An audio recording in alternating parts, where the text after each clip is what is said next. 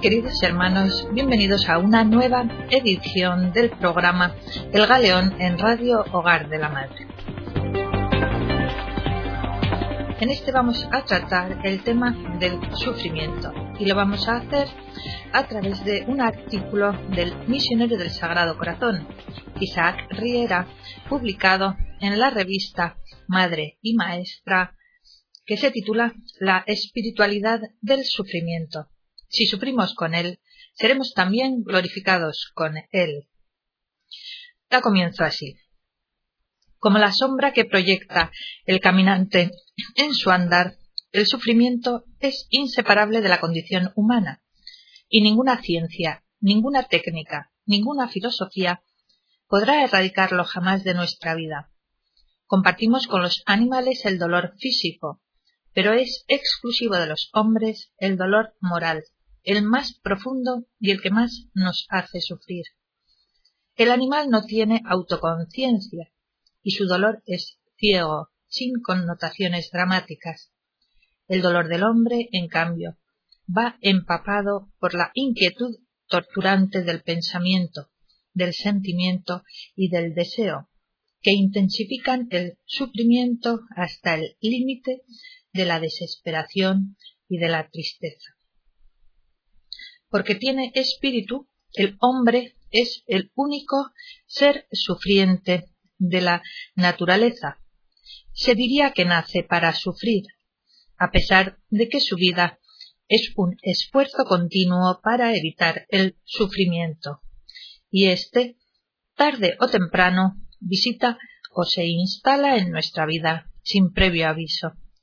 Y es entonces cuando el ser humano llega a la situación límite en la que se encuentran millones y millones de personas. Nos duele el cuerpo, pero es propiamente nuestro espíritu el que sufre. Y esta distinción resulta fundamental para entender las características del sufrimiento humano y cómo debemos orientarlo.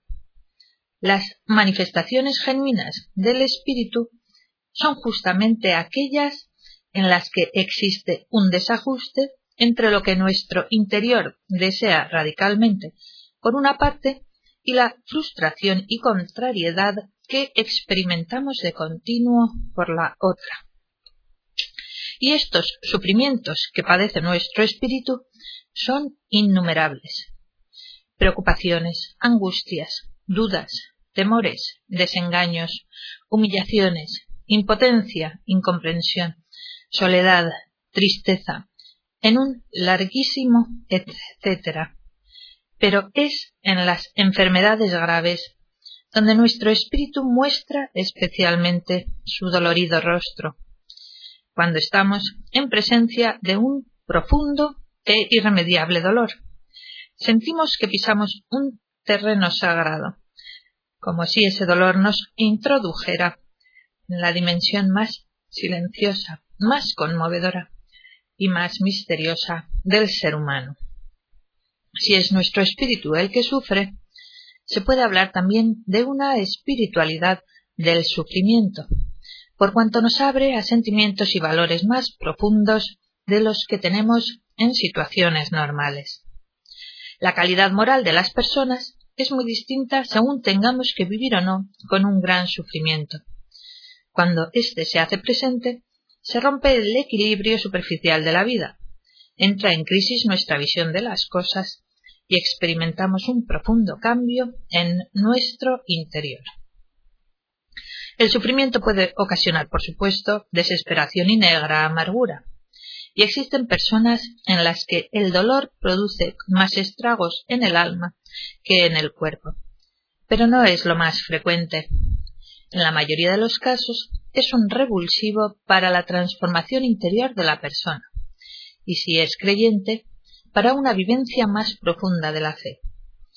Hay en el alma humana lugares muy encumbrados donde duerme la vitalidad espiritual y a donde sólo el sufrimiento puede llegar para despertarla. La dolorosa verdad. Las grandes verdades de la vida no las hallamos a través de la reflexión, sino como fruto de los desengaños que nos traen los grandes sufrimientos. Una de las vías para adquirir sabiduría y el sufrimiento profundo nos hace pensar profundamente. Cómo cambia nuestra visión de las cosas cuando por la enfermedad o el fracaso estamos apartados del tráfico superficial de la vida y nos damos cuenta de lo que la salud o la prosperidad nos encubría. Entonces nos damos cuenta de quién nos quiere verdaderamente y está a nuestro lado, y quién mantenía con nosotros una amistad engañosa. Entonces descubrimos con amargura que la mentira, oculta bajo tantas y tantas buenas palabras, es la que teje las relaciones diarias de las personas. Y entonces, en fin, caen todos los velos sustentados por la tramoya del gran teatro de la vida, para hacernos ver la realidad, la dolorosa realidad que antes no veíamos. Todo sufrimiento es alumbramiento de verdad. La verdad que descubrimos en el sufrimiento emerge de la soledad y del silencio, porque el que sufre, sufre doblemente, por sentir el dolor y por sentirse radicalmente solo. Aunque alguien nos compadezca y nos coja la mano, el sufrimiento es una experiencia esencialmente personal que no podemos compartir con nadie y nos introduce en la dolorosa verdad que nunca descubrimos en tiempos normales, la verdad de la soledad humana. Y el profundo dolor nos sumerge en el profundo silencio. Los pequeños dolores son parlanchines, pero los grandes son silenciosos porque nadie, salvo Dios, puede ayudarnos con el alivio de sus reflexiones. Job soportó en silencio sus enormes desgracias, y sus amigos se sentaron a su lado sin decir una sola palabra, viendo su terrible dolor. El silencio es la actitud más adecuada ante el sufrimiento humano, porque no es un problema que se pueda arreglar con palabras, sino un misterio que nos trasciende y que no podemos entender. El sufrimiento nos hace ver la verdad esencial de la vida, que está velada por el trajinar del vivir. Cuando las cosas nos van bien, nuestro pensamiento está ocupado en las mil preocupaciones diarias y nuestra lengua la empleamos en habladurías intrascendentes. Cuando nos visita un gran dolor, nos damos cuenta de la vanidad de las cosas que perseguimos en la vida y descubrimos lo verdaderamente importante de ella, porque la vida tiene la fatal condición de sumergirnos en infinidad de preocupaciones intrascendentes que adormecen nuestra conciencia, haciéndonos perder el sentido último de las cosas, y es el dolor, el gran dolor, el que provoca la conmoción de nuestro espíritu. Derriba todas las ilusiones vanas sobre las que nos sustentábamos y nos despierta del sueño engañoso de la vida. El gran dolor siempre tiene una mirada profunda, nos hace ver que lo único importante de la vida es la bondad y el amor, y esto lo descubrimos en un hospital, no en la plaza pública. La transformación interior. Si el grano de trigo no cae en tierra y muere, queda infecundo, pero si muere, da mucho fruto.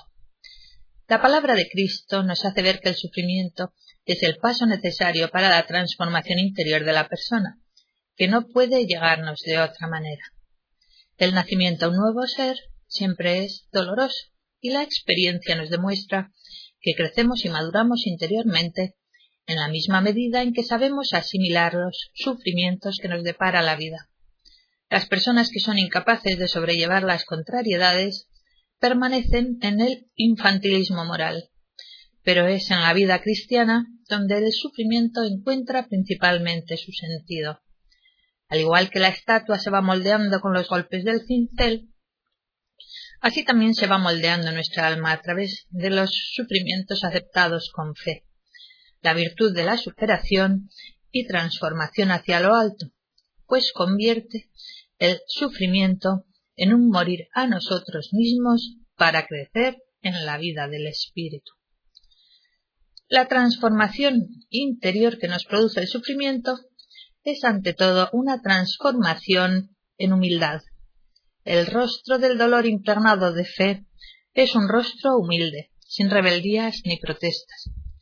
No hay mejor medio para desarticular la soberbia de nuestro ego que ser visitados por el dolor, que nos hace ver la cruda realidad de la vida. Esta experiencia la tienen aquellos que sufren una enfermedad grave. En contraste con la figura saludable que antes teníamos, la enfermedad nos hace experimentar la humillación de que los otros vean nuestro deterioro físico o moral. En contraposición a la dureza de alma en nuestros juicios, la enfermedad nos vuelve más comprensivos, más mansos, menos intolerantes. Y en contraposición a la autonomía del orgullo, la enfermedad nos hace depender totalmente del cuidado de los demás. El sufrimiento nos rebaja a la pobre condición humana. Y entonces nuestro corazón se vuelve también pobre, en línea de lo que nos pide el Evangelio. El dolor puede ser también una vivencia espiritual, no ya cuando lo padecemos en la propia carne, sino cuando se convierte en una llamada a la acción caritativa hacia, los demás.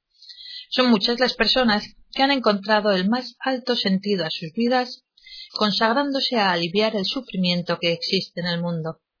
En estos casos, el espectáculo impresionante del dolor y de la miseria, gente hambrienta, niños abandonados, enfermos incurables, actúa como un poderoso revulsivo en sus almas, despertando lo mejor de sí mismas para realizar el más hermoso ideal de una vida, el amor de misericordia.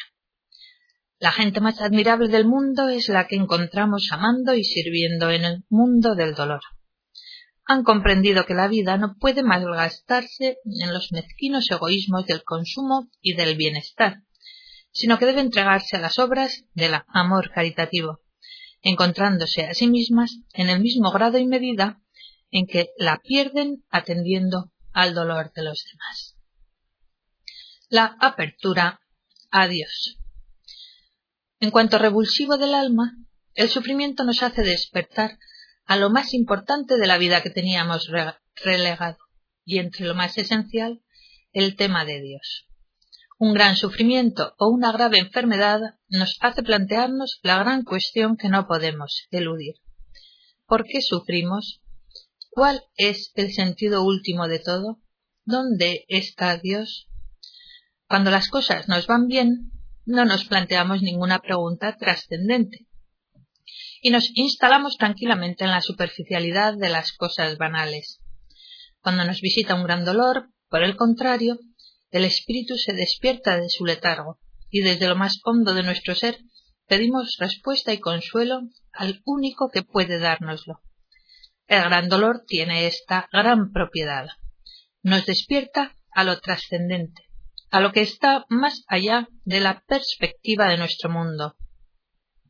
Como el sol que emerge de la última oscuridad de la noche, amanecemos al pensamiento de Dios cuando todas las falsas ilusiones caen y buscamos la última verdad de las cosas. Desde su sufrimiento, el alma del cristiano se abre a Dios a través de su mirada a Cristo crucificado. En todas las religiones, Dios se presenta como consuelo en los males de la vida. Pero sólo en el cristianismo el sufrimiento humano encuentra un sentido trascendente, ya que la fe nos abre a un Dios que sufre como nosotros y en nosotros. En Jesucristo crucificado, el sufrimiento humano se convierte en sufrimiento de Dios, la mayor solidaridad que se puede concebir entre Dios y nosotros. Cuando el cristiano alza su mirada sufriente al crucificado, su fe le hace tener estos sentimientos, que Dios está unido a su dolor, padeciendo los mismos males que él padece, que se compadece de su sufrimiento, porque él mismo buscó compasión y consuelo, y que el Dios crucificado nos impide considerar al sufrimiento como un mal absurdo, ya que le confiere un sentido sobrenatural. Levantada sobre el dolor del mundo, la cruz nos hace mirar a lo alto, a la luz divina, donde está la respuesta que buscamos. Pero la cruz es signo de redención en el amor. Y es aquí donde el sufrimiento encuentra su más alto sentido. Por su propia naturaleza, el, amor auténtico conlleva siempre sufrimiento, dado que es donación desinteresada, es entrega, es inmolación de uno mismo. Y así también es el amor que Dios nos tiene. Dios es amor, pero ese amor no es el sentimiento de alguien que nos mira desde su distancia infinita, sino el amor solidario que le lleva a sufrir con nosotros y como nosotros. Tanto amó Dios al mundo que entregó a su unigénito para que todo el que cree en él no perezca. En la fe del cristiano, la cruz es siempre el signo del amor de Dios sufriente, y de ese amor redentor se hacen partícipes todos los que sufren unidos a él, completando en su carne lo que falta a los padecimientos de Cristo a favor de su cuerpo, que es la Iglesia. Es el más alto sentido que podemos dar al sufrimiento humano. Ser unidos a Jesucristo, corredentores del mal en el mundo. Aquí termina queridos amigos, el artículo del misionero del Sagrado Corazón Isaac Riera.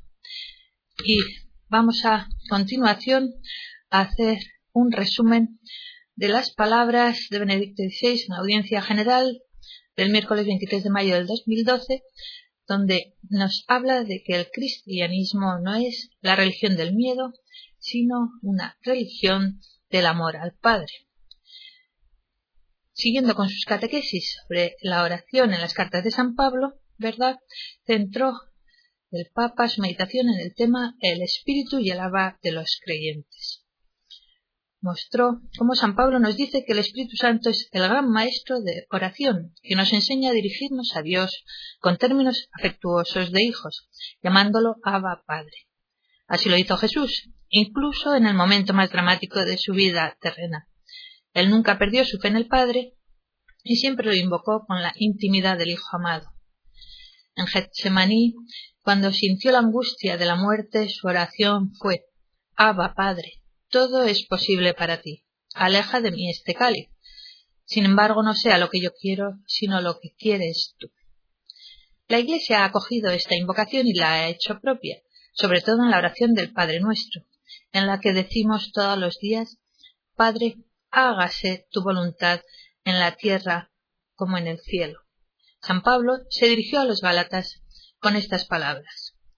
Que ustedes son hijos lo demuestra el hecho de que Dios envió a nuestros corazones el espíritu de su Hijo, que grita en nosotros. Abba, Padre. A los romanos les dijo, no han recibido un espíritu de esclavos para caer en el temor, sino que han recibido el Espíritu que nos hace hijos adoptivos, a través del cual gritamos Abba, Padre. El cristianismo no es una religión del miedo, sino de la confianza y del amor al Padre que nos ama. El envío y la recepción del Espíritu Santo, el don del resucitado, nos hace hijos en Cristo, el Hijo unigénito, unigénito y nos coloca en una relación filial con Dios, una relación de profunda confianza como la de los niños, una relación filial similar a la de Jesús.